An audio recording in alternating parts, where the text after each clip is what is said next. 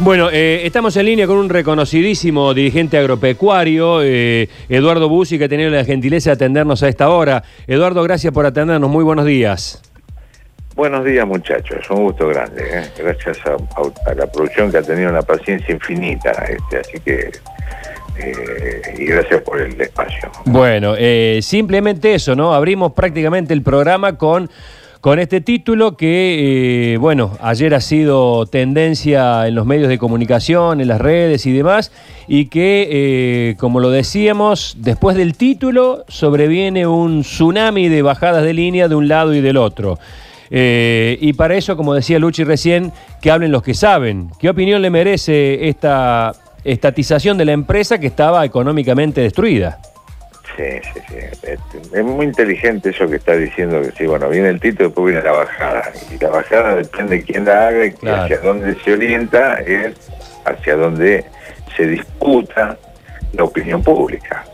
Este, y en esto por eso es importante ser lo más claro y lo más concreto posible. Por O supuesto. sea, ante la inminente quiebra de una cerealera, que además de exportar grano, hace alimentos procesados y, y vende al mercado interno, eh, hay dos escenarios posibles. O sea, se deja que, que continúe el proceso privado de quiebra, no fuero que corresponda, o se, se interviene como intervino el gobierno ayer. Si esa empresa seguía el proceso de quiebra, ¿quién venía y compraba los patrimonios, las instalaciones? eh? Este. Bueno, el Banco Nación es uno de los principales acreedores, pero si el mercado ese de, de productores de granos que operaba en Vicentín eh, no tiene hoy a un Gabriel Delgado, esta intervención que ha hecho el gobierno nacional, lo más probable es que no termine en manos de otros cerealistas nacionales, cooperativas nacionales. Lo más probable es que terminen en manos de capitales chinos, capitales brasileros, capitales norteamericanos, que se queden con esa empresa. Esto es el desenlace más probable. Entonces, una cuestión básica hoy, estratégica, como el tema de los alimentos, va camino a ampliar la ya abultada extranjerización que, te- que existe en materia de comercio de granos y de carnes también. ¿eh? O sea, en el comercio exterior de granos y carnes, la mayoría de los actores son de capitales extranjeros que hacen buenos negocios, remiten utilidad a su casa matriz afuera este, y se quedaron, terminaron haciendo mucha riqueza con los recursos argentinos. Bueno, ante ese desenlace, eh, yo veo ahí que se dividen las aguas en el debate entre quienes se oponen a la privatización este, o expropiación eh, y la constitución de una nueva empresa y quienes estamos a favor justamente de la constitución de una nueva empresa con una, parte del Estado y con el movimiento cooperativo agropecuario adentro. Esto es lo que yo vengo a reclamar. Y gracias a que, esta circunstancia me está permitiendo hablar por todos lados, yo quiero señalar que si esto no tiene al movimiento cooperativo, ACA, AFA, FECOFE, digamos, las distintas cooperativas agropecuarias, en la futura empresa expropiada, este, sinceramente, a mí ahí sí me, me queda un, un- dejo de, duda, de preocupación. O sea, hay que meter el cooperativismo adentro para que sean garantes de que hay rectitud de intención en lo que se va a hacer en el futuro. En este momento lo que hizo Alberto Fernández ayer es intervenir durante 60 días mientras se aprueba el proyecto que va al Congreso.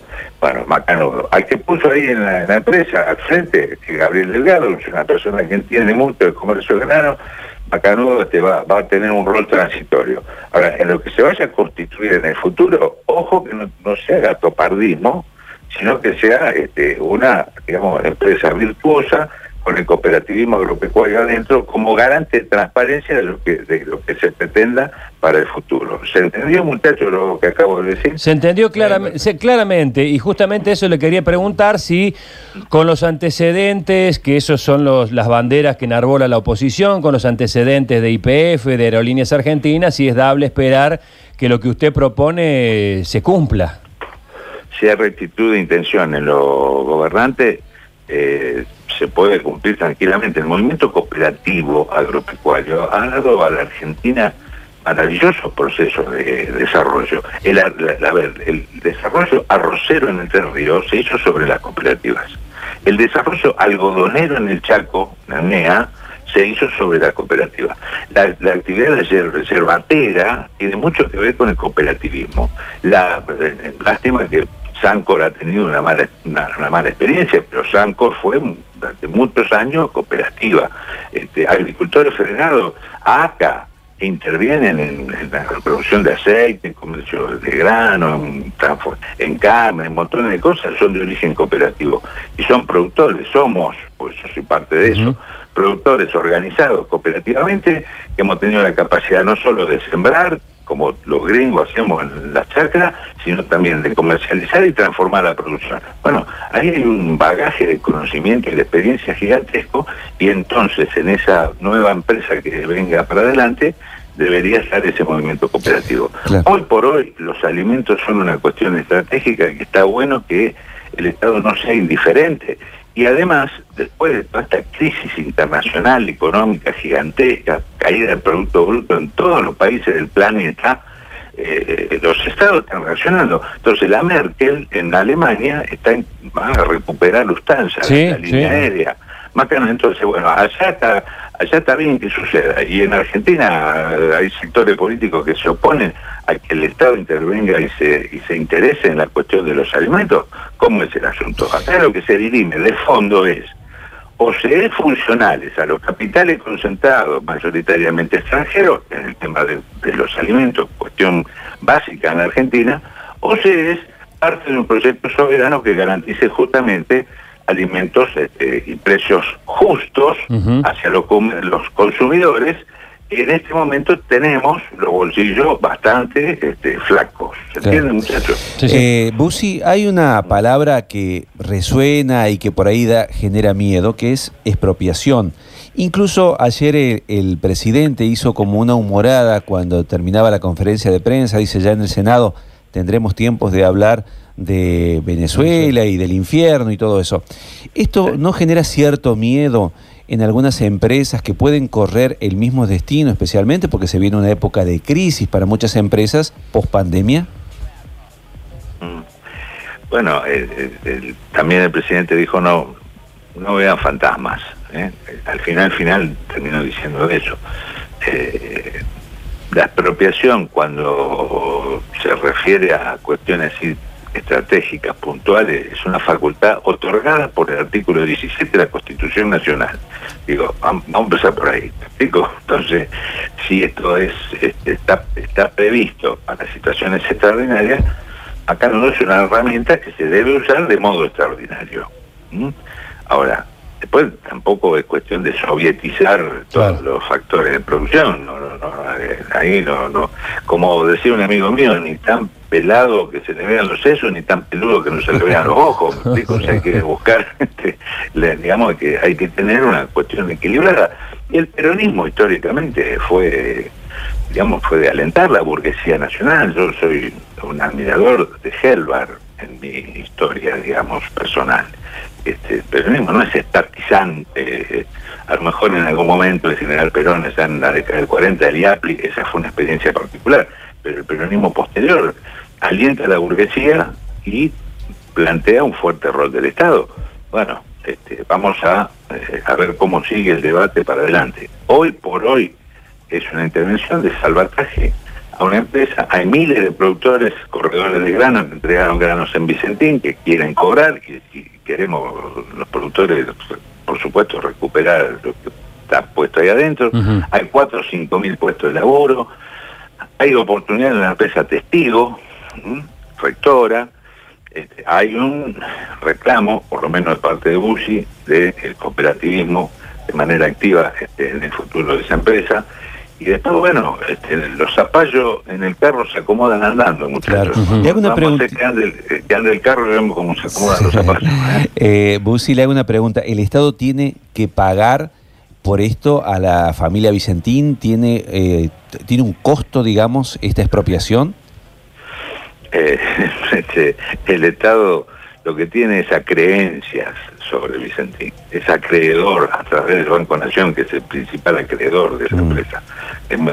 No creo, no sé si va a quedar algún capital residual, digamos, pagado los 1.350 millones de dólares que tiene esa empresa con justamente el Banco Nación, este, ¿no? la AFIP y demás, además de corredores de granos, proveedores y, y demás hierbas. No sé si va a quedar algo de patrimonio, pero en principio el Estado es acreedor de esa empresa.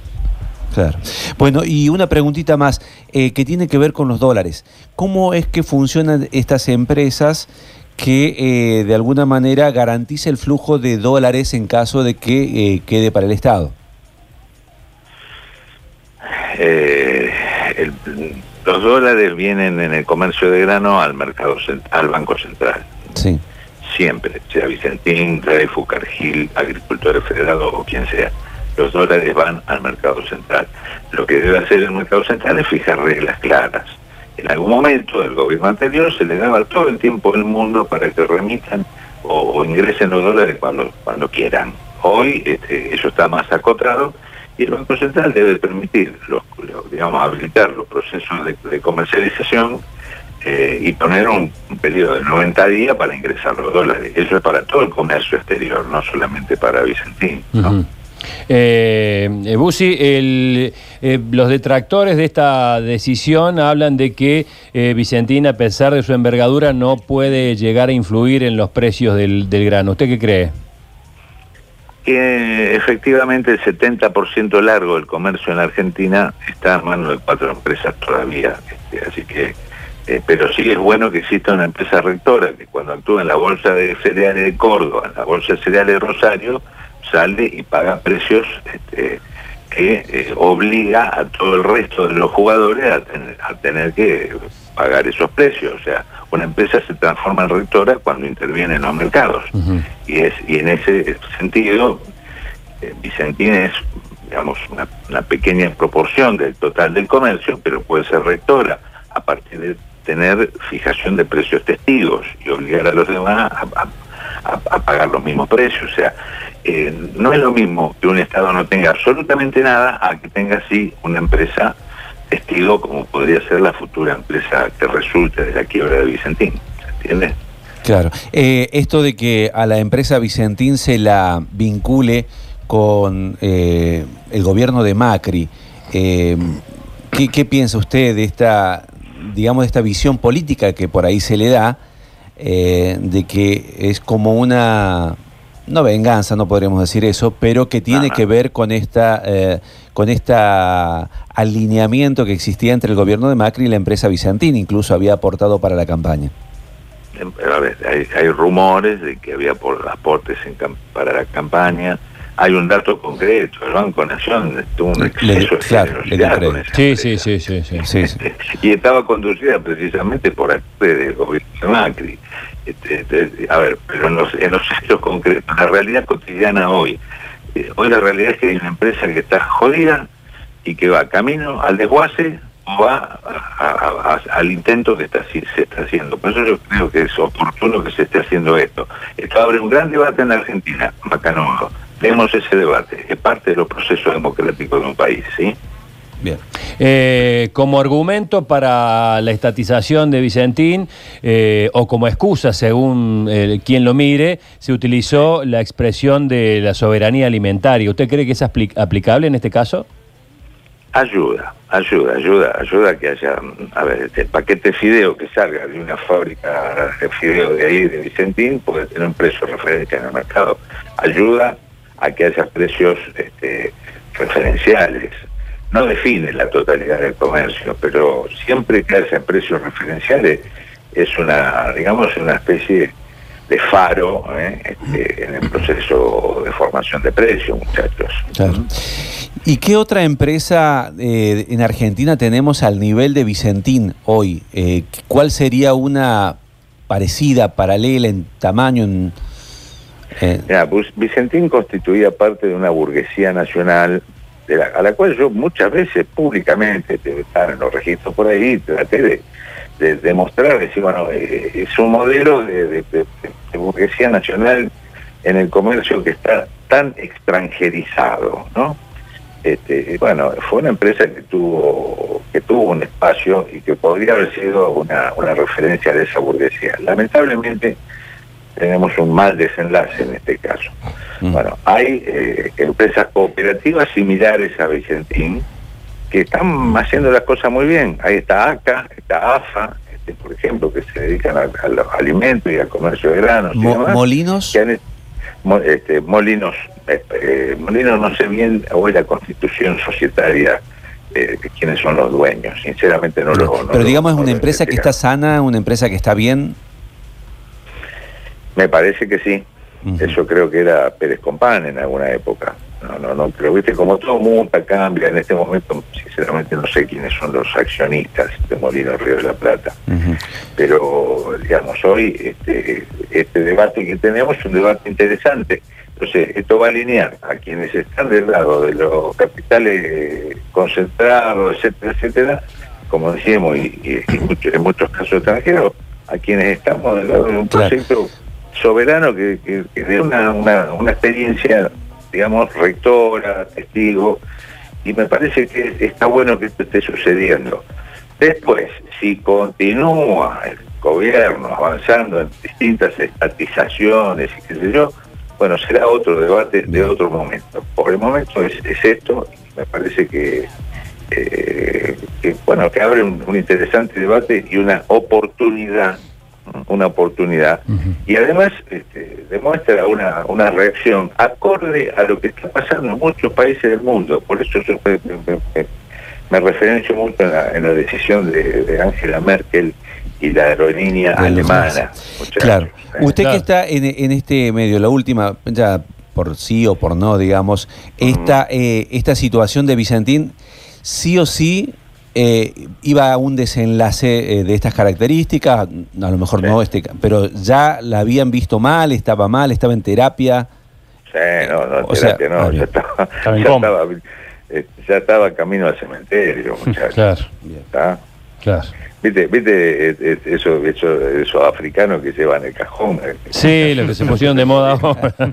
este, este, ahí, ahí va lo africano para el lado del, para el lado del, cementerio.